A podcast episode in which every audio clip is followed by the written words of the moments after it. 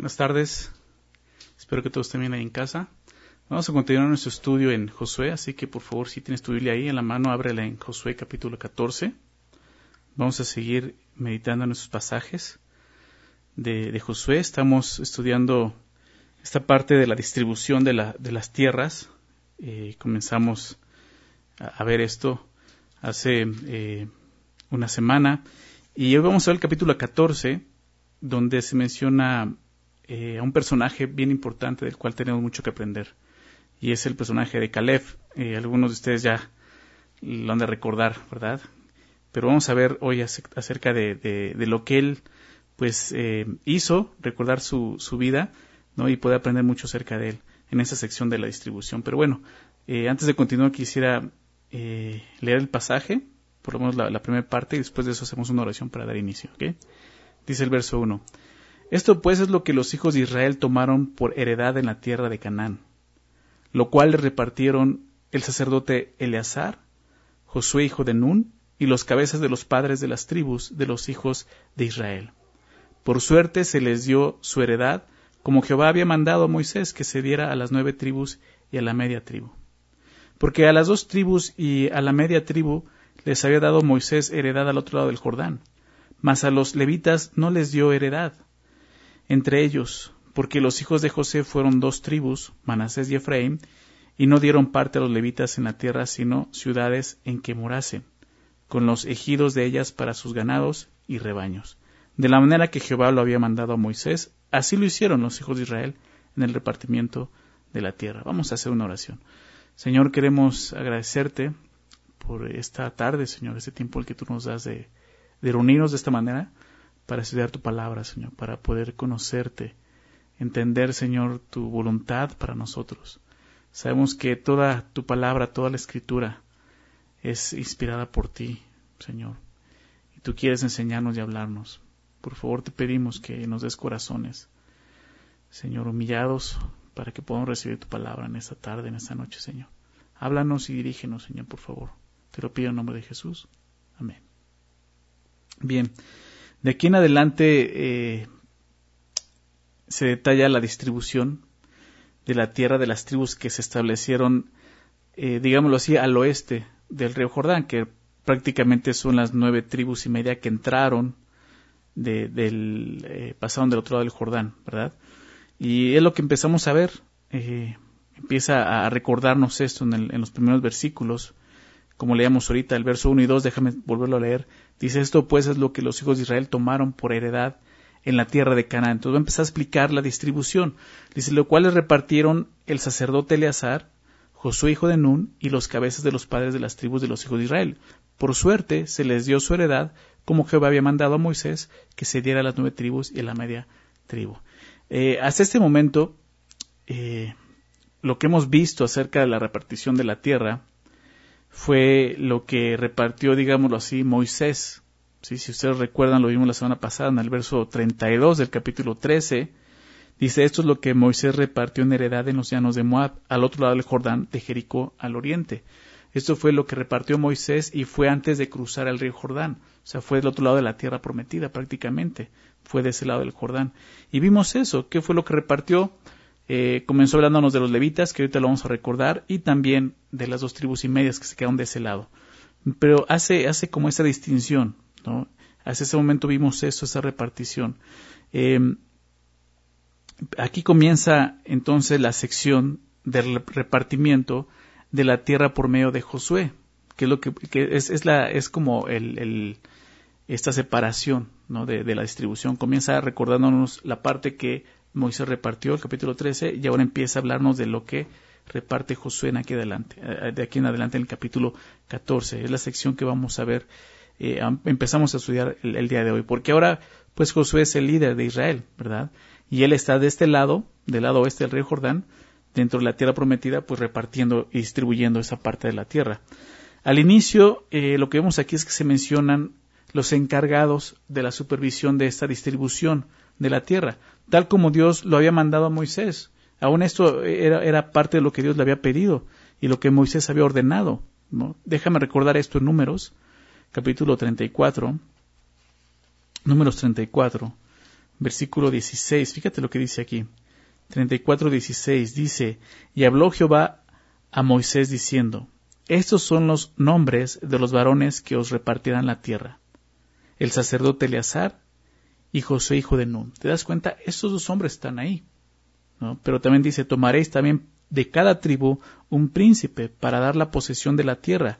Y esos son los nombres de los varones de la tribu, eh, de, las tribus, ¿no? Y comienza siendo de la tribu de Judá, Caleb, hijo de Jefoné, de la tribu de los hijos de Simeón, Semuel, hijo de Amiud, de la tribu de Benjamín, Elidad, hijo de Quisión, de la tribu de los hijos de Dan, el príncipe Buki, hijo de, de, Hogli, de los hijos de, de, José, de la tribu de los hijos de Manasés, el príncipe Janiel, hijo de Ephod, y de la tribu de los hijos de Efraín, el príncipe Kemuel, hijo de Siftán, de la tribu de los hijos de Zabulón, el príncipe Elisafán, hijo de Parnac, de la tribu de los hijos de Isaacar, el príncipe Paltiel, hijo de Asán, de la tribu de los hijos de Aser, el príncipe Ayud, hijo de Selomí, y de la tribu de los hijos de Neftalí, el príncipe Pedael, hijo de Amiud. A estos mandó Jehová que hiciesen la repartición de, de, las heredades a los hijos de Israel en la tierra de Canaán. Entonces fue lo que Dios había ordenado y es lo que está pasando aquí en el capítulo 14. ¿Por qué, ¿Por qué digo esto? Pues porque ellos están haciendo las cosas como Dios les pidió que le hicieran, ¿te das cuenta? Y eso es lo que debemos de aprender nosotros. Cuando se trata de obediencia tenemos que aprender algo. Tenemos que hacer las cosas no como nos, nos parece, sino como Dios nos pide que lo hagamos. Y es lo que están haciendo exactamente. Vemos entonces eh, que está Josué, ¿no? Eh, como el líder, hijo de Nun, está el sacerdote Eleazar y están las cabezas de los padres de las tribus de los hijos de Israel, ¿no? Los que se mencionó en, en números. Entonces vemos eso, junto a Josué se mencionan las cabezas de los padres de las tribus, quienes fungían como representante, obviamente, de, de cada tribu, ellos están representando a cada tribu, ¿verdad? Pero junto con ellos se menciona también a Eleazar, y es la primera vez que se le menciona como sumo sacerdote. Si recuerdas, Eleazar fue el tercer hijo de Aarón, y tomó el oficio de, del sacerdocio después de la muerte de sus dos hermanos. Esos dos hermanos mayores, ¿recuerdas Nadab y Abiú? ¿no? que ellos mueren al ofrecer fuego extraño delante de Dios, está en Levítico 10, si recuerdas la historia, ellos mueren, entonces queda Eleazar y otro hermano, y es Eleazar el que, el que toma el sacerdocio, pero aquí se menciona como el sumo sacerdote, ¿sí? En números 3, verso 4, fíjate lo que dice, número 3, 4, Dice, pero Nadab y Abiú murieron delante de Jehová cuando ofrecieron fuego extraño delante de Jehová en el desierto de Sinaí, y no tuvieron hijos, y Eleazar e Itamar ejercieron el sacerdocio delante de Aarón, su padre. Entonces es este hombre, Eleazar, quien está ahora ya ejerciendo el sacerdocio junto, eh, eh, bueno, no, no junto, sino en el tiempo de Josué, que es lo que vemos aquí. Por eso él es, que él está ahí. Después de la muerte de Aarón, Eleazar queda como sumo sacerdote y de aquí en adelante vendría pues toda la descendencia sacerdotal de, Israel, ¿verdad? Pero lo que vemos aquí es esto, que la repartición se hizo como Dios le había mandado a Moisés, ¿verdad? Como, como leíamos hace un rato. Eh, pero también en números 26, en el verso 52, quiero leer esto. Dice, y habló Jehová a Moisés diciendo, a esto se repartirá la tierra en heredad por la cuenta de los nombres. A los más darás mayor heredad y a los menos menor, y a cada uno se le dará su heredad conforme a sus contados. Pero la tierra será repartida por suerte, y por los nombres de las tribus de sus padres heredarán, conforme a la suerte será repartida su heredad entre el grande y el pequeño. Entonces, pues vemos que también lo hicieron eh, no solo eh, las personas que tenían que estar ahí estaban, sino lo hicieron como Dios se los pidió. Cada tribu recibiría un territorio proporcional a su población. Es lo que vemos ahí en números. Pero la ubicación se determinaría por medio de la suerte, ¿no? Que es lo que vemos aquí en el verso 2 del capítulo 1, del capítulo 14, perdón. Por suerte se les dio su heredad como Jehová había mandado a Moisés, que se le diese a las nueve tribus y a la media tribu. Este método eh, de repente podemos decir por suertes, ¿cómo, está eso? Este método no es lo que hoy conocemos como, como sorteo o suerte realmente. Dios había escogido este método para mostrar su voluntad al pueblo. Si él ya había dicho que de esta manera iba a mostrar su voluntad. Eh, ¿Por medio de qué? Eh, algunos dicen que se usó como una cazuela donde se metían los nombres de, de, las tribus, ¿no? Y así iban eligiendo. Eso dice la tradición judía. Pero en la Biblia vemos la manera en que Dios iba a mostrar su voluntad al pueblo. Y esto era por medio del Urim y Tumim, ¿recuerdan? Es, por eso que el sumo sacerdote Eleazar está presente en la distribución, porque ustedes recuerdan, es, es el sacerdote el que llevaba el Urim y Tumim en el pectoral, ¿no? Del, del, eh, en, su, en su vestimenta. Y, eso representaba ¿no? que, que el Urim y Tumim era la manera en que Dios mostraba su voluntad. Ahora déjame leer eso también en números 27, verso 21. Dice así, eh, viene hablando de Josué, está hablando de, eh, que Josué va a ser el, precursor de, Moisés, el que le va a seguir. Y viene hablando de eso, lo puedes leer ya más adelante en casa, en número 27. Pero el verso 21 dice, él, Josué, está hablando de él, él se pondrá delante del sacerdote Eleazar y le consultará por el juicio del Urim delante de Jehová. Por el dicho de él saldrá y por el dicho de él entrarán él y todos los hijos de Israel con él y toda la congregación. Entonces, que esté el sacerdote ahí es porque, pues realmente a través de él es que ahora Josué va, va, a conocer cuál es la voluntad de Dios para el pueblo de Israel. ¿sí? Entonces, creo que esto está totalmente relacionado con lo que dice en el verso 2. Por suerte se les dio su heredad. O sea, el sacerdote, por medio del Urim y Tumim, buscaban la voluntad de Dios y de esa manera sabían ¿no? que, que este, qué territorio era para cada nación. ¿sí? Este método permitía que la decisión fuera únicamente de Dios. Eso es importante. En ese procedimiento no habría ninguna intervención o, fuerza o, voluntad humana, ¿verdad? Tratando de, eh, ser, de alguna manera buscar su propio beneficio. Eso solamente era la voluntad de Dios. No, por eso lo estaban haciendo de esta manera. Eh, dice Proverbios 16:33, Proverbios 16:33 dice, la suerte se echa en el regazo, mas de Jehová es la decisión de ella. O sea, al fin y al cabo Dios tiene el control de eso. Y Dios estaba decidiendo qué porción era para cada eh, tribu. Es lo que, de esa manera es lo, como lo iban a hacer. Si había realmente alguna inconformidad en el pueblo de Dios, ¿no? esa inconformidad debe ser aceptada como parte del propósito de Dios, no como algo injusto. Y creo que hay algo aquí que podemos aprender nosotros. Nosotros ahora como un pueblo de Dios debemos de aprender de esto. Nuestras vidas están totalmente dirigidas por Dios. ¿sí? Por lo menos así debe de ser. Nuestras vidas están totalmente dirigidas por Dios. Por lo tanto, nuestra tarea es entender la voluntad de Dios para cada uno de nosotros. ¿sí? Entonces recuerdan Efesios 5, 17 dice eso. Que no seamos insensatos, que seamos entendidos de cuál es la voluntad de Dios para nosotros. Dios quiere eso, que entendamos cuál es su voluntad y entonces dejar a un lado toda inconformidad, porque sabemos que Dios es quien dirige nuestras vidas. Cuando entendemos eso y confiamos en eso, descansamos, hallamos descanso, dejamos a un lado las quejas, ¿verdad? Que fue lo que todo el tiempo Israel estuvo haciendo en el desierto, quejándose, murmurando contra Dios. Imagínate qué iba a pasar cuando entregaran las tierras.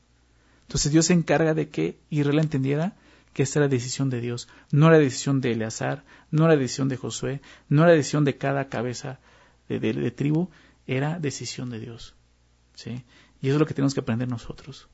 Dios es el Señor de nuestras vidas y cada cosa que vivimos es algo que Él ha permitido y, ha decidido para nosotros. Nos podemos confiar y descansar el que Él tiene un propósito en eso. ¿Ok? Entonces, estos dos versículos pues terminan recordando que de este lado del Jordán solo heredan nueve, nueve, nueve tribus, dice el final, ¿verdad? Em, por suerte se les dio su heredad, como Jehová había mandado a Moisés que se diera a las nueve tribus y a la media tribu. ¿sí? Y a continuación nos recuerda por qué solo son nueve tribus y media de este lado, dice el verso 3, porque, las, porque a las dos tribus y a la media tribu les había dado Moisés heredad al otro lado del Jordán, mas a los levitas no les dio heredad entre ellos, porque los hijos de José fueron dos tribus, Manasés y Efraín, y no dieron parte a los levitas en la tierra sino ciudades en que morasen con los ejidos de ellos para su ganado y rebaños, de la manera que Jehová lo había mandado a Moisés, así lo hicieron los hijos de Israel en repartimiento de la tierra. Entonces, esto solamente nos está recordando, ¿no? Eh, nos dice el por qué es una razón, porque las dos tribus y la media tribu, o sea, las otras dos tribus y media para que, faltaban de las nueve tribus y media para que fueran doce, dice, ellos heredaron del otro lado, Moisés le dio heredad del otro lado del Jordán. ¿sí? Eh, pero no solo nos explica eso, dice más, a los levitas no les dio heredad, entonces está explicando, ¿y entonces qué pasó con los levitas? Lo que ya vimos la, semana pasada. Pues a los levitas no les dio heredad, ¿por qué? Porque Dios sería la heredad de ellos, ¿recuerdas? El Señor sería su herencia. Pero también menciona lo que vimos acerca de José, que de él salen dos tribus, que es la tribu de Manasés y de Efraín. Por eso se completan las doce tribus, porque si quitas a, Leví, entonces quedarían once. Pero de José salen dos tribus, ¿recuerdas? Manasés y Efraín. Y dice, y no dieron parte a los levitas en la tierra, sino ciudades que morasen, dice, con los ejidos de ellos para su ganado y rebaño. ¿sí? Entonces, algo más que menciona aquí es que los levitas recibieron ciudades en todo el territorio de Canaán, ¿recuerdas? Eh, las ciudades levitas que iban a estar esparcidas por todo Canaán, donde podían eh, ciertamente dice ahí apacentar, porque es el propósito, su ganado. Dice con los ejidos de ellos para sus ganados y rebaños. Le dieron ciudades con, con tierras, no para trabajarlas, no porque no era herencia de ellos, sino era para sus ganados y rebaños, que era necesario que tuvieran. ¿sí? Entonces, nos recuerda eso, qué pasó con las demás tribus. Y ahora entonces va a empezar en el verso 6 a hablarnos eh, de la tribu de Judá, que es con la primera tribu que va a empezar la distribución. Y dice así en el verso 6. Este, y los hijos de Judá vinieron a Josué en Gilgal, y Caleb, hijo de, de Jefoné, Ceneseo, le dijo, tú sabes lo que Jehová dijo a Moisés, varón de Dios, en Cades Barnea, tocante a mí y a ti. Yo era de edad de cuarenta años cuando Moisés, siervo de Jehová, me envió a Cades Barnea a reconocer la tierra, y yo le traje noticias como lo sentía en mi corazón. Y mis hermanos, los que habían subido conmigo, hicieron desfallecer el corazón del pueblo, pero yo cumplí siguiendo a Jehová mi Dios. Entonces Moisés juró diciendo, ciertamente la tierra que oyó tu pie será, será eh, para ti y para tus hijos en herencia perpetua, por cuanto cumpliste siguiendo a Jehová mi Dios. Antes de, continuar con la siguiente tribu, que menciona ahí al, inicio del verso 6, y los hijos de Judá vinieron a Josué en Gilgal. Antes de continuar con ellos, eh, es interrumpida, digámoslo así, la distribución, la repartición de la tierra por Caleb, hijo de Jefoné. ¿sí? En la historia de Israel ya hemos escuchado acerca de Caleb y aquí nos recuerda algunas cosas importantes sobre él. Ahora, ¿por qué es en este momento? Pues porque Caleb era, era principal de, de, Judá. Hace rato veíamos él. Él fue el, el, el, que se iba a presentar ahí como cabeza de Judá, de esta tribu, ¿no? Pero él, él le recuerda algo a Josué, algo que Dios le había prometido, ¿sí? Ahora, quiero que vayamos viendo qué es lo que, lo que nos habla aquí acerca de este hombre, porque son cosas muy interesantes. Para empezar, para empezar, Caleb nos dice algo, no era de origen israelita. ¿Se dan cuenta? Dice, y Caleb, hijo de Jefoné, ceneseo. ¿Sí? no era israelita. Entonces, eh, ¿de dónde era él? Cenaz, que es de dónde era, era un pueblo edomita. Sí, esto lo vemos en Génesis 36. Déjame eh, ver rápidamente esto. En Génesis 36, verso 9 y el 11 nos habla acerca de ellos. Dice, estos son los, linajes de Esaú. ¿Recuerdan quién era Esaú? El hermano de Jacob, sí, de Israel. Dice, estos son los linajes de Saúl, padre de Edom. ¿Sí? era el padre de todo lo que se conocía como Edom, en el nombre de Seir. Estos son los nombres de los hijos de Esaú. Elifaz, hijo de Ada, mujer de Esaú. Eh, Reuel, hijo de Basemat, mujer de Esaú.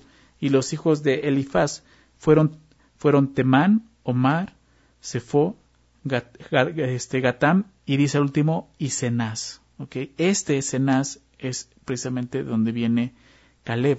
¿sí? Por eso te digo, no era israelita, su descendencia no viene de Israel, viene de Esaú. No viene de Jacob, viene de Esaú. Entonces vemos esto, Caleb descendía de los eneseos. Sin embargo, él ahora lo vemos eh, pues perteneciendo al pueblo de Israel. ¿sí? ¿Cómo sucedió esto? ¿Qué fue lo que pasó? Cuando los israelitas cruzaron el Mar Rojo, estamos hablando de 40 años atrás, no más de 40 años atrás, eh, cuando cruzaron el Mar Rojo, algunas tribus del Medio Oriente se unieron a ellos. ¿sí? Ellos pudieron ver a Israel y vieron al gran Dios que tenían y decidieron seguirlos. De esa manera Caleb vino a ser parte de Israel. Y no solo eso, como te decía, y cabeza de la tribu de Judá. Sí, es muy interesante eso, ¿verdad? Como alguien que no era pueblo de Israel, no era descendiente de Israel, vino a este grado, ¿verdad? Y creo que ya desde ahí empezamos a ver algunas cosas. Creo que Caleb tiene mucho que hablarnos aquí a nosotros, que también no somos descendientes de Israel, ¿verdad? Eh, creo que a cierto punto podemos identificarnos con Caleb en esto. Hemos seguido un Dios, ¿verdad? Que no era nuestro Dios, pero por gracia nos ha recibido. Y Caleb fue recibido en el pueblo de Dios de esta manera. Ahora, Caleb, regresando a Josué 14, él, interrumpe la repartición para recordarle a Josué la promesa de Dios. Una promesa que Dios le había hecho 45 años atrás. ¿Qué es lo que vemos ahí? Fíjate lo que le dice ahí en el verso 6. Tú sabes, le dice a Josué, tú sabes lo que Jehová dijo a Moisés, varón de Dios, en Cades Barnea, tocante a mí y a ti. Porque eso no solamente eh, era, eh, para Caleb, o sea, Josué también estaba ahí. O sea, Josué sabía de qué estaba hablando. ¿sí? Y, es, es así. 45 años atrás, Israel llegó por primera vez a la frontera de la tierra prometida para entrar y conquistarla. Pero antes de eso, si ustedes recuerdan, Moisés escogió doce espías para enviarlos a inspeccionar la tierra de Canaán. Esto lo puedes leer en tu casa si no nunca lo has leído. En números 13, capítulo 13 y capítulo 14, números 13 y 14 está esta historia. Muy interesante y ya la estudiamos, ya la conocemos, pero si tú no, no has estado con nosotros lo puedes leer en casa y puedes entender un poco mejor de qué está hablando. Pero eh, prácticamente la historia habla de esto, ¿no? En ese momento están delante de la tierra para entrar, ¿no? Dios les dice ahora entren, pero Moisés decide enviar espías para que vayan a, inspeccionar la tierra, ¿no? Y envía, dice el texto, un principal de cada tribu, ¿no? Un principal de cada tribu debía de ir e inspeccionar la tierra. Y, y como representante de la tribu de Judá, ¿quién crees que iba? Caleb, hijo de Jefonés, lo que dice. Caleb. Y como representante, representante de, la tribu de Efraín iba Oseas, hijo de Nun. ¿Quién es este? Pues vamos a ver, bueno, o, lo puedes ver ahí en números 13 más adelante, en el verso 16. A este Oseas, hijo de Nun, Moisés le, cambia el nombre o lo nombra Josué, que es este Josué, hijo de Nun, el que estamos viendo aquí. Entonces son estos dos los que vemos en la repartición de la tierra, Josué y Caleb. Sí, son estos dos que formaron parte de ese, de, esos dos espías que fueron a inspeccionar la tierra. ¿sí?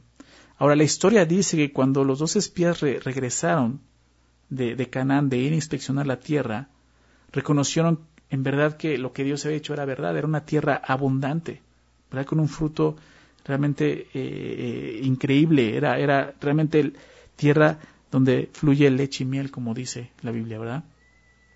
Pero lo que sucede es que diez de estos espías mostraron temor. ¿sí? Ellos, dice la palabra que ellos hablaron mal de la tierra. Realmente dijeron, las ciudades son fuertes, las personas que viven ahí son muchas, hay gigantes, empezaron a mostrar mucho temor. Y eso, eh, pues, lo que produjo fue desánimo en el pueblo. Realmente, con su temor desanimaron a todo el pueblo. Pero, eh, dos de ellos, ¿no? dos de estos dos espías, Josué y Caleb, y principalmente Caleb, se levantaron frente a los dos otros diez espías para animar al pueblo a confiar en Dios. Em, Caleb muestra una fe mayor a esos diez espías, diciendo, vamos sobre ellos, Dios nos la entregó, no importa que se vean grandes, Dios está con nosotros. Dios es quien nos ha prometido la conquista de la tierra. Pero todo el pueblo se desanima y en lugar de confiar en Dios, confiaron en el temor de los, dos, de los, de los diez espías, rebelándose contra Moisés y Aarón, y obviamente rebelándose contra Dios, principalmente contra Dios. Y no solo eso, la historia dice que después de eso, de, murmurar contra, contra Moisés y Aarón y contra Dios, intentan asesinar a Josué y a Caleb, intentan matarlos. Sin embargo, eso, eso es cuando Dios intercede ¿no? Realmente Dios eh, se enoja con su pueblo, ¿no? Y, trae, trae, un castigo, ¿no? Y prácticamente el castigo es que ellos no iban a entrar a la tierra prometida. Dios les dijo, por cuanto no han creído en mí, ¿verdad? No van a entrar ustedes a la tierra. Y van a vagar durante 40 años en el desierto. Por su falta de fe. Y no solo eso, ¿no? Los diez espías que desalentaron a la nación murieron por haber hecho eso. ¿Sí? Eso fue lo que el juicio que trajo Dios, el castigo. Entonces esto fue lo que ocurrió 45 años atrás. Pero en medio de esa narración, Dios le hizo una promesa a Caleb. Déjame leerlo, eso sí lo quiero leer ahí en Números, capítulo 14. En Números 14, fíjate lo que Dios le dijo a este hombre. Porque fue el hombre que realmente creyó en Dios y mostró esa fe. Dice en Números 14, verso 20, dice, entonces Jehová dijo, yo lo he perdonado conforme a tu dicho. Cuando ya eh, Moisés empieza a interceder por el pueblo, dice, ok, ya los perdoné, ¿verdad? Pero el castigo está, ¿verdad? Pero los he perdonado. Mas tan ciertamente como vivo yo, dice, mi gloria llena toda la tierra, todos los que vieron mi gloria y mis señales que he hecho en Egipto y en el desierto, esa primera generación, me han tentado ya diez veces y no han oído mi voz. Dice, no verán la tierra de la cual juré a sus padres. Dice, de la cual juré a sus padres. Dice, no, ninguno de los que me han irritado la verá. Es lo que está diciendo, no la van a ver. Pero, verso 24, a mi siervo Caleb, por cuanto hubo en él otro espíritu, y decidió ir en pos de mí, fíjate lo que dice, y subraya eso, y decidió ir en pos de mí. Dice, yo le meteré en la tierra donde entró, y su descendencia la tendrá en posesión. Ahora bien, dice, el amalecita y el cananeo habitaban en el valle. Volveos mañana y salid al desierto camino del Mar Rojo. Pero aquí vemos esa promesa que Dios le hace precisamente a este hombre, a Caleb. Le dice, él sí entrará y su descendencia va a entrar. Entonces habían pasado 45 años. Toda una generación había muerto en el desierto, pero la promesa de Dios debía cumplirse. Es por eso que Caleb interrumpe esta distribución aquí en el capítulo 14, ¿no? cuando le toca a su tribu, para recordarle a Josué que Dios le había prometido una herencia especial para él. ¿Sabes? A pesar de que Caleb no era descendiente de Israel, él mostró una fe sincera y genuina en el Dios de Israel. Una fe que toda una generación no mostró. Y Dios, realmente Dios honra esa fe. Y va a cumplir eso. La fe de Caleb Em, se demostró durante toda su vida. No solo 45 años atrás, sino durante todos esos 45 años en el desierto. ¿Te das cuenta de eso? Él estuvo esperando esa promesa. Llegó un momento, ¿sí? Y durante 45 años en el desierto, él estuvo confiando en Dios. ¿sí? 45 años de estar vagando en el desierto, 45 años de su vida esperando ver cumplida la promesa de Dios. De repente vemos, por ejemplo, a Abraham, ¿verdad? ¿Recuerdas a Abraham? Y recordamos un hombre de fe. Recordamos ese hombre que durante 25 años estuvo esperando la promesa de Dios de un hijo, ¿recuerdas? Pues yo creo que Caleb le ganó. Porque Caleb estuvo no 25 años, 45 años esperando esta promesa. ¿Se dan cuenta de eso, la fe de ese hombre? ¿Sí? Eh, Él estuvo esperando 45 años la promesa de Dios, pero sobre todo, eh, él estuvo durante 45 años de su vida siguiendo a Jehová su Dios. ¿Qué es lo que nos dice? ¿Sí? Este es el ejemplo de Caleb. Déjame continuar leyendo. Dice, yo era de 45 años cuando, de 40 años, perdón, cuando Moisés, siervo de Jehová, me envió de Cades Barnea a reconocer la tierra. Y yo le traje noticias como lo sentí en mi corazón. Y es lo que muestra. Dios se había puesto en su corazón, entra, posee en la tierra. O sea, él simplemente dijo, yo sentí en mi corazón que Dios me habló y me dijo, esta tierra yo la voy a entregar, confía en mí. Y fue lo que yo les compartí. Y mis hermanos, los que habían subido conmigo, hicieron desfallecer el corazón del pueblo. Pero yo cumplí, dice. ¿Cómo cumplió? Siguiendo Jehová, mi Dios. ¿Te das cuenta? Siguiendo Jehová, mi Dios. Caleb no estaba siguiendo la nación de Israel. O sea, no, no, decidió seguir Israel porque dijo, pues ahora me voy a ir con ellos porque no se me cayeron mejor los israelitas. Él está siguiendo la, la, nación porque está siguiendo al Señor. La confianza de Caleb no estaba en la nación, sino en el Dios de esta nación. Si su confianza nunca, perdón, si su confianza hubiera estado en la nación, Él los hubiera abandonado en Cades Barnea, ¿verdad? Cuando Dios les dijo que no entrarían. En ese momento habían pasado un año, ¿no? O sea, puede haber dicho, no, pues me regreso con los míos, esta nación realmente no, no tiene nada que ofrecerme. Pero Caleb no estaba viendo la nación, Caleb estaba viendo y siguiendo sobre todo a Dios, al Dios de esta nación, confiando en ese Dios. ¿Te das cuenta? Qué ejemplo, ¿no? Qué ejemplo para nosotros. Y qué ejemplo. Nosotros no estamos siguiendo a un pueblo, a un grupo de personas, estamos siguiendo a una persona, Jesús. ¿Sí? Es padre que pertenezcamos a una comunidad, a la comunidad de creyentes, que formamos parte de la iglesia de Jesús, que podamos tener comunión, que nos amemos. Pero si en eso está basado, en eso se basa, ¿no? tu religión, tu cristianismo, estás equivocado. El cristianismo se trata de seguir a una persona, a Jesucristo. No es seguir al hombre, no es seguir un grupo de personas. Creo que muchos cometen ese error. ¿Verdad? Y cuando la iglesia entonces no es lo que esperas, entonces dejas a un lado a Cristo. Eso demuestra que nunca seguiste a Jesús. Estabas siguiendo un grupo de personas. Caleb no estaba siguiendo al pueblo, a la nación, como te dice, él estaba siguiendo a Dios. Y eso lo llevó hasta este momento, ¿verdad? Entonces dice, regresando al texto, em, entonces dice verso 9, Moisés juró diciendo, ciertamente la tierra que oyó tu pie será para ti y para tus hijos en herencia perpetua, por cuanto cumpliste, y nuevamente dice esto, siguiendo a Jehová mi Dios. ¿Se dan cuenta de eso?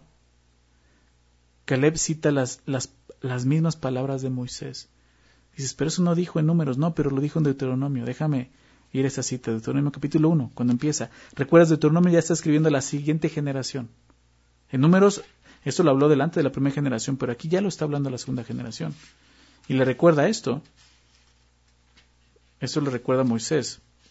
Verso 34, Deuteronomio 1, 34. Dice así. Y oyó Jehová la voz de vuestras palabras y se enojó y juró diciendo, no verá hombre alguno de estos de esta mala generación la buena tierra que juré que había de dar a vuestros padres. Le está contando la historia de lo que sucedió ahí en Cades Barnea, cuando iban a entrar por primera vez, que no entraron. Pero dice verso 36, excepto Caleb, hijo de Jefoné, dice, él la verá. Y a él, fíjate lo que dice aquí, a él le daré la tierra que pisó, y a sus hijos, porque ha seguido fielmente, ¿a quién dice ahí? A Jehová, ¿te das cuenta? Ha seguido fielmente al Señor. Moisés había reconocido esto, Dios había reconocido esto. ¿Sí? Y es lo que está citando aquí exactamente Caleb. Me encanta eso porque Caleb no dijo nada diferente a lo que se le había dicho. Caleb no exageró ni aumentó la promesa de Dios para su beneficio. ¿Te das cuenta? Pudo haberlo hecho. Pudo haber exagerado y haber dicho, no, Dios me dijo que, que no solo lo que iba lo que iba a pisarla, también lo que yo viera. O sea, dice, esto fue lo que Dios dijo. ¿Sabes por qué? Porque Caleb era un hombre honesto. ¿Sí? Y empezamos a ver ciertas características de un hombre que sigue a Dios. Un hombre fiel. Un hombre honesto, leal. Ese era Caleb. ¿Sí? Claro, Caleb es un hombre pecador igual que tú, igual que yo. Pero ¿cuál es la diferencia?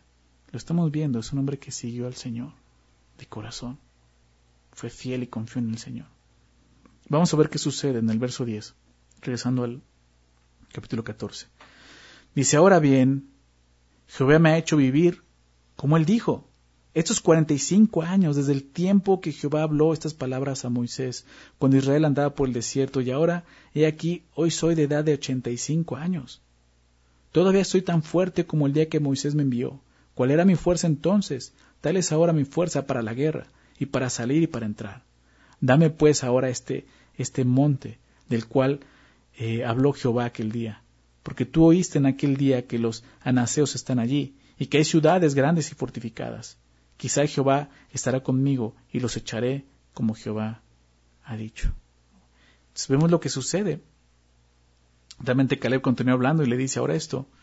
Dice, ahora bien, Jehová me ha hecho vivir como él dijo. ¿Sí? Eh, es interesante porque Caleb reconoce que Dios ha sido fiel en sus promesas. La promesa que Dios le dio de que vas a entrar y vas a poseer la tierra y tu familia también va a poseer la tierra, era una doble promesa, no solo de la heredad de la posesión de la tierra, sino también que le estaba prometiendo Le estaba prometiendo que él iba a entrar, que iba a vivir. ¿Te das cuenta que le iba a dar vida? ¿Por qué? Porque él tiene 40 años. En el momento en que está delante de, la tierra prometida por primera vez, ¿no? y el pueblo es desanimado y no entran, y Dios le dice, se van ir 40 años a en el desierto.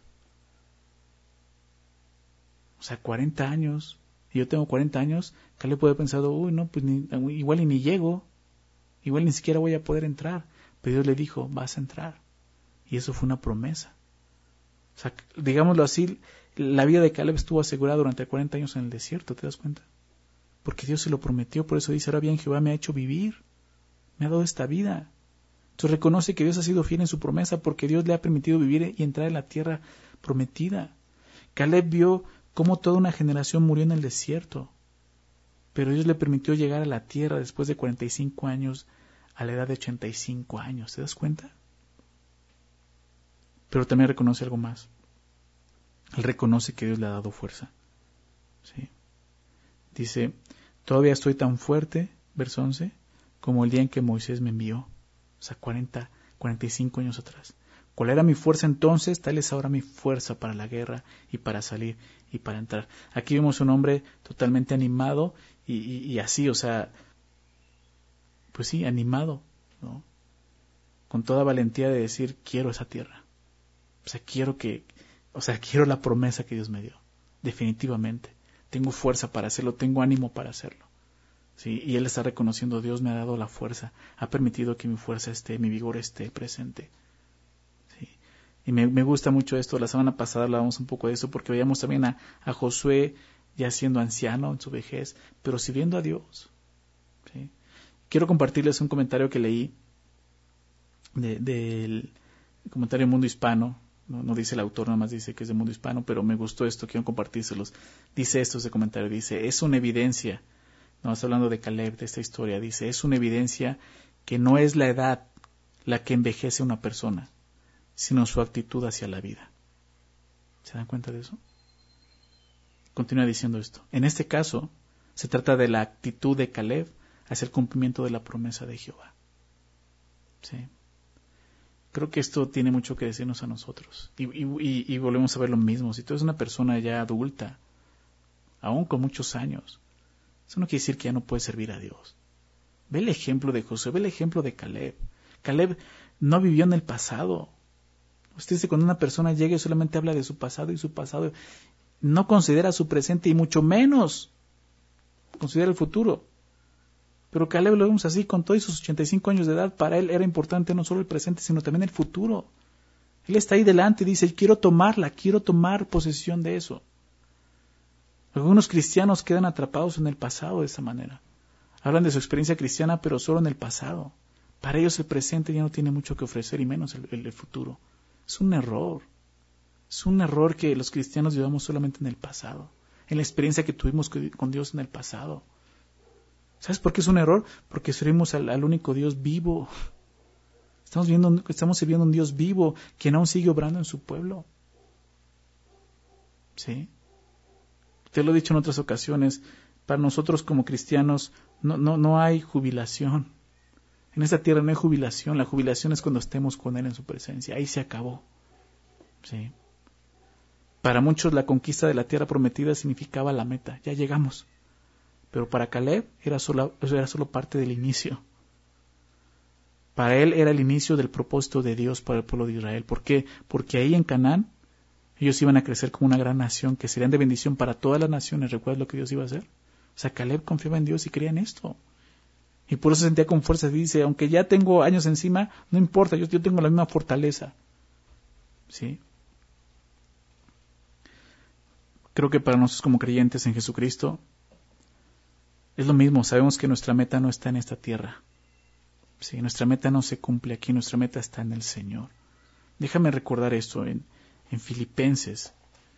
Lo que Pablo escribe, el apóstol Pablo ilustra esto con su vida y lo dice. Ya un hombre anciano cuando escribe esto y está en la cárcel, ¿recuerda? Y él no está autoconmiserándose diciendo, no, pues es que yo recuerdo cuando me convertí al Señor y serví a Dios en los primeros años. Él está hablando del presente. Y fíjate lo que dice.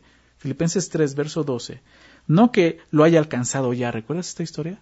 Dice, no que lo haya alcanzado ya, ni que ya sea perfecto, dice, dice Pablo. O sea, yo mismo, siendo el apóstol, mm, o sea, sé que no he terminado, sino que prosigo por ver si logro hacer aquello por lo cual fui también nacido por Cristo. Jesús dice, yo sigo adelante. Dice, hermanos, verso 13, yo mismo, yo mismo, dice Pablo, no pretendo haberlo ya alcanzado. Entonces, ¿qué estás haciendo, Pablo? Dice, pues una cosa hago, olvidando ciertamente lo que queda atrás y extendiéndome a lo que está delante. Prosigo, ¿a dónde? A la meta, ¿se dan cuenta? O sea, la meta de Pablo no era haber plantado unas cuantas iglesias, escrito unas cuantas cartas, él dice, yo sigo a la meta hasta cuándo. Dice, el premio del supremo llamamiento de Dios en Cristo Jesús. ¿Sabes cuál es el premio para nosotros? No es esta tierra, no es una herencia terrenal, es la herencia celestial, estar con el Señor. Él es el premio, Él es la meta, ¿se dan cuenta? Entonces, te animo, no importa cuántos años tengas, 60, 70, 80, 90, 100, estás aquí, todavía puedes servir al Señor. Y Dios quiere que le sirvas. No ha terminado tu vida aquí. Caleb es un ejemplo de esto. ¿sí? Entonces, vamos a continuar en, en Josué 14. Lo vemos aquí claramente. Eh, ve, lo que dice entonces. Dice, todavía estoy fuerte, como aquel día, ¿verdad? Para salir y para entrar. O sea, yo todavía estoy fuerte para la guerra, ¿no? Tal es ahora mi fuerza para la guerra. Dame pues, dice el verso 12, ahora este monte del cual habló Jehová aquel día. Porque tú oíste en aquel día, o sea, le dice a José, tú lo oíste, José, recuérdalo, que los anaseos están allí. Recuerda, los anaseos son los gigantes que tanto temían. Tú que los anaseos están allí y que hay ciudades grandes y fortificadas. Quizá Jehová estará conmigo y los echaré como Jehová ha dicho. Caleb me encanta porque él no pide un territorio sencillo de obtener. Él no dice, ¿sabes qué, José? ¿Te acuerdas la promesa que Dios hizo? ¿Te acuerdas que Dios me dijo que, pues sabes que yo ya estoy cansado? Tú lo sabes, José, también ya eres anciano, yo soy anciano, pues dame una tierra donde ya no batalle, ya, una tierra que haya sido conquistada. O sea, no, Caleb no pide eso. Pide una ciudad que ya, eh, que, no ha sido conquistada. Él le pide el territorio de las naciones, precisamente que tanto temorizaron a los diez espías y a toda la nación 45 años atrás. O sea, Caleb está pidiendo la región de los gigantes de los anaseos. Se le dice, dame esa región. sé que Dios está conmigo. Es por eso que Caleb menciona que aún es fuerte para la guerra porque él no quiere un territorio fácil de ganar, él pide el territorio más difícil. Él está dispuesto a enfrentar los peligros que la promesa de Dios requiere. ¿Te das cuenta de eso? Y creo que así como Caleb, como él estaba dispuesto a enfrentar esos enemigos gigantes, nosotros también debemos de estar dispuestos a enfrentar enemigos gigantes si queremos seguir a Jesús. Porque de eso se trata, seguir a Jesús no es algo sencillo hay que enfrentar enemigos. ¿sí? Ya no enemigos literales como los que tienen que enfrentar, enemigos sí, espirituales. Al seguir a Jesús, todos nos vamos a encontrar con enemigos gigantes espirituales que en nuestras fuerzas no vamos a poder vencer. Pero con el Señor, claro, claro que sí. Esos enemigos como la ansiedad, la depresión, la enfermedad, la adicción, la soledad, la inseguridad, etcétera, Estoy hablando de eso. Son esos enemigos espirituales que dices son más fuertes que yo. Me han vencido. Ve a Caleb, recuérdalo. Todos ellos serán vencidos si confiamos y nos fortalecemos en el poder de Dios. Es, eso es lo que nos nos está mostrando aquí Caleb. Él sabe que aunque Dios le ha permitido vivir y tener el vigor de su juventud, aún eso, él necesita de la fuerza del Señor para tomar su parte y echar a sus enemigos. Por eso dice eso, Quizá Jehová, al final del verso, del verso 12, quizá Jehová estará conmigo y los echaré como Jehová ha dicho. Y no es que esté dudando. Él sabe que Dios puede hacer esto. Al contrario, está reforzando eso. No lo puedo hacer si Dios no está conmigo, es lo que está diciendo. ¿Sí? Al igual que, que Caleb, nosotros debemos de fortalecernos en el Señor. La batalla de fe que tenemos por delante, solo la podremos ganar confiando en la fortaleza del Señor. Es lo que Pablo también nos escribe en, Efesios 6. Ustedes recuerdan Efesios 6, verso 10. Déjame recordar este versículo. Por lo demás, hermanos míos, fortaleceos en el Señor y en el poder de su fuerza. ¿Recuerdas eso? Esos enemigos gigantes a los que te enfrentas el día de hoy, no vas a poder con ellos si no es fortalecido en el Señor, en el poder de su fuerza. En tus fuerzas no puedes. Aunque Caleb dice, yo tengo la fuerza, el vigor, aún yo necesito del Señor como hace 40 años necesitamos de Él. Sí. Es lo que dice Él. Entonces, verso 13, vamos a ver la parte final. Josué entonces le bendijo y dio a Caleb, hijo de Jefoné, a Hebrón por heredad. Por tanto, Hebrón vino a ser heredad de Caleb, hijo de Jefoné Ceneseo, hasta hoy, por cuanto había seguido cumplidamente a Jehová, Dios de Israel. ¿Ya viste lo que dice ahí? Por cuanto había cumplido, había seguido cumplidamente a Jehová, Dios de Israel. En tres ocasiones en este pasaje lo menciona. Mas el nombre de Hebrón, dice, fue antes Kiriat Arba, porque Arba fue un hombre grande entre los anaseos, y la tierra descansó de la guerra. Entonces, vemos, eh, se habla de Hebrón, que es la parte que le toca a Caleb, y Hebrón es muy interesante en la Biblia.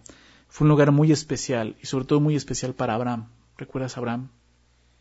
Que fue un hombre que estuvo viviendo en la tierra prometida sin poseerla, ¿verdad? Como un peregrino en tiendas habitaba. Pero ese lugar fue, fue muy especial para él, Hebrón. Es una zona montañosa. Y en ese lugar eh, fue donde levantó su tienda en el encinar de Mamre. Esto lo vemos en Génesis. Y más adelante, ahí en Hebrón, es donde murió Sara, su mujer, y la enterró en la cueva de Macpela, ¿recuerdas? Todo esto fue en Hebrón. Y esta fue la heredad de Caleb. Un lugar muy importante y especial para el pueblo de Israel. Pero, como vemos, era un lugar eh, eh, con peligro porque estaban los gigantes ahí, ¿verdad? Los anaseos, como veíamos. Pero eh, pues lo que vemos es, fue esto, Josué, a Josué Josué le otorgó la bendición, como dice el texto. Eh, entonces le bendijo y dio a Caleb, hijo de Jefoné, a Hebrón por heredad. Entonces Josué le otorga la bendición de la tierra que heredaría toda la región montañosa de Hebrón.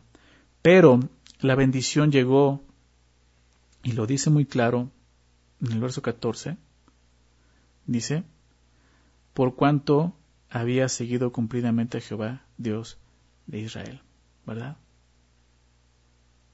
Todos queremos ser bendecidos por Dios. Nos encanta escuchar eso. Nos encanta saber que Dios nos ama, que Dios quiere bendecirnos, pero nos olvidamos que, que para eso necesitamos seguir al Señor. ¿Sí?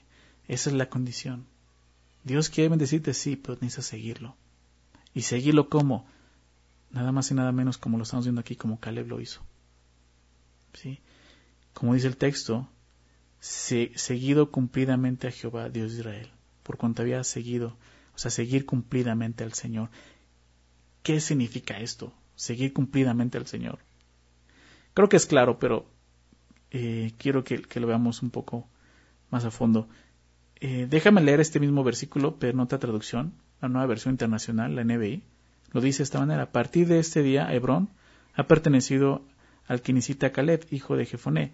Dice, porque fue fiel al Señor, Dios de Israel. Entonces dice, porque fue fiel al Señor. Entonces, seguir cumplidamente al Señor es ser fiel a Él.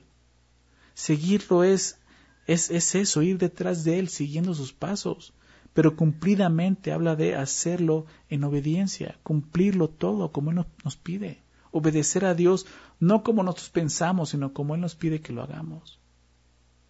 Sí, no como nosotros queremos, eso no es obediencia. Obediencia es hacer las cosas como Dios nos pide que lo hagamos. Así fue como Caleb lo hizo.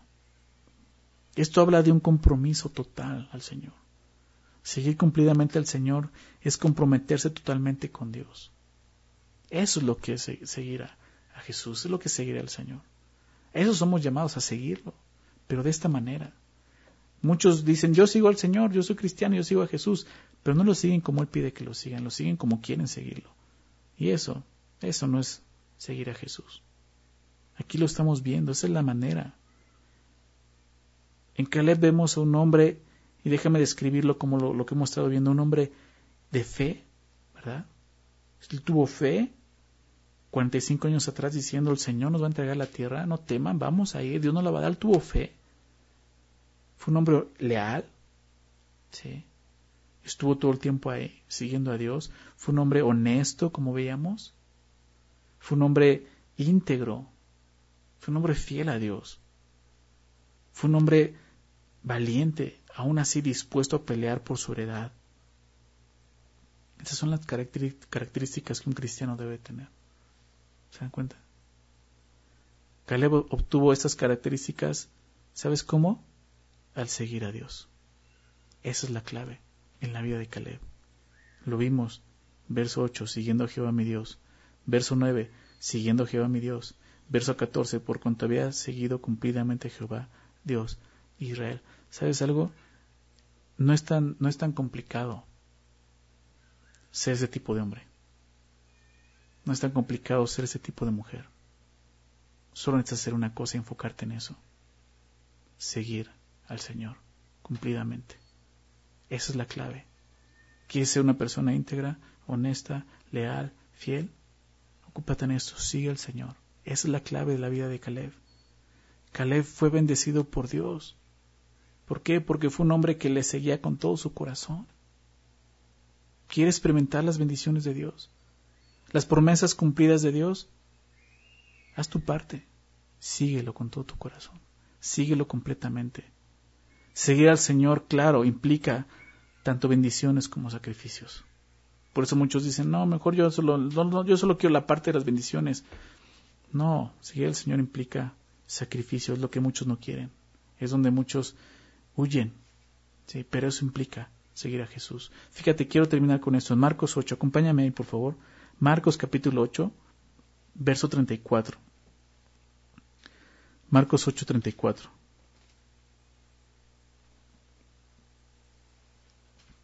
Fíjate lo que dice. Y llamando a la gente, ese es Jesús, y llamando a la gente y a sus discípulos. Es una invitación, aquí vemos que no solo es a los discípulos, Jesús dice a todo el que quiera. Pero les dijo esto, si alguno quiere venir en pos de mí, ¿qué significa eso? Que vaya detrás de mí siguiéndome. Si alguno quiere venir en pos de mí, ¿qué tiene que hacer? Número uno, niéguese a sí mismo. Desde ahí, ¿quieres seguir a Dios completamente? ¿Quieres seguir a Dios como Caleb lo hizo? Necesitas estar dispuesto a negarte a ti mismo. A no estar exigiendo, ¿verdad? Tus derechos. Eso ya no existe en la vida cristiana. Tienes que aprender a negarte a ti mismo. Número dos, y tome su cruz. ¿De qué nos habla la cruz? Morir. Sacrificio, sí, pero más que sacrificio es muerte.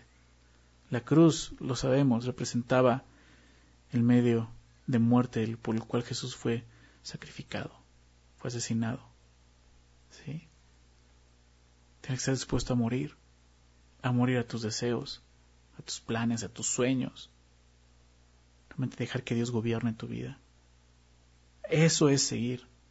Por último dice, y sígame. O sea, continúa así. Sígueme.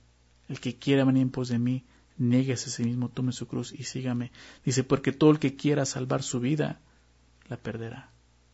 Todo aquel que no, no me siga, que quiera, que no quiera negarse, que no quiera morir, realmente va a perder su vida. Y todo el que pierda su vida por causa de mí y del Evangelio la salvará. Una mejor causa por la cual dar nuestra vida que por Jesús y el Evangelio. Esa es la invitación. Eso es lo que entendió Caleb hace miles de años y por eso pudo seguir a, Dios, aún en los momentos más críticos en el desierto, durante muchos años, esperando una promesa. Él sabía que Dios iba a cumplirla. Y, experimentó, o sea, no, no, quiere decir que no tuvo, o sea, llegó la bendición, pero esa bendición llegó a través de sacrificios, ¿verdad? En el desierto. Si él pudo haber regresado a su ciudad, a su región, a su descendencia, pero él decidió quedarse porque estaba confiando en Dios, siguiendo a Dios. ¿Se dan cuenta? Termina diciendo esto.